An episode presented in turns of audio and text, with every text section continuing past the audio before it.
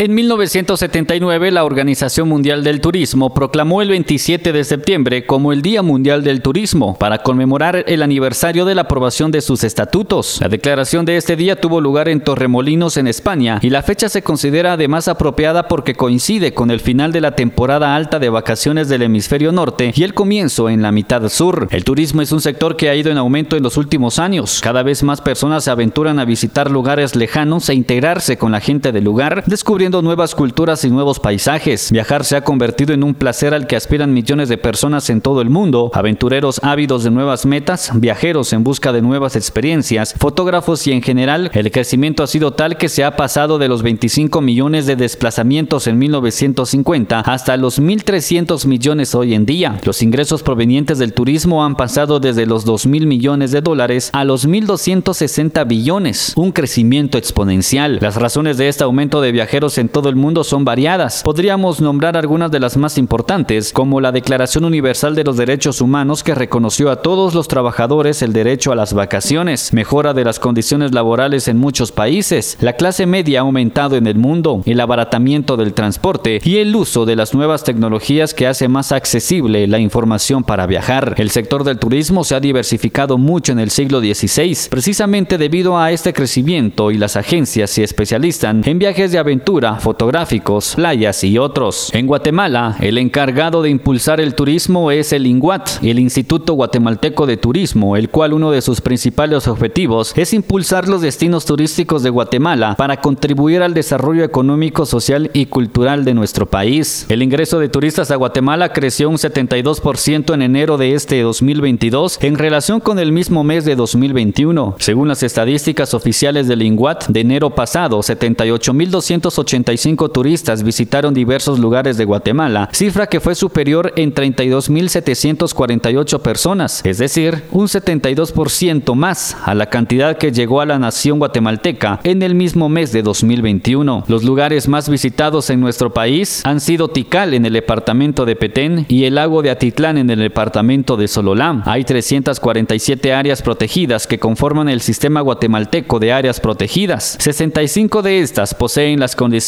para desarrollar actividades turísticas, mientras que los departamentos más visitados han sido el departamento de Petén por su atractivo turístico Tikal, Sololá por el lago de Atitlán, Zacatepeques, la antigua Guatemala, Huehuetenango en el área de los Cuchumatanes, el departamento de Retauleu, Alta y Baja Verapaz y Quetzaltenango son los siete departamentos que más visitan los turistas extranjeros, mientras que el departamento de San Marcos cuenta con lugares apropiados para ir de siendo los más visitados el ubicado en San Rafael Pie de la Cuesta, el refugio del Quetzal. De igual manera, en el municipio de San Pablo, uno de los lugares más visitados son las cataratas de la Igualdad. De igual manera, el Parque Regional Municipal Astillero, ubicado en la cabecera departamental de San Marcos, y los volcanes de Tacaná y Tajumulco. Desde Emisoras Unidas San Marcos, Otto Arriaga, Primera en Noticias, Primera en Deportes.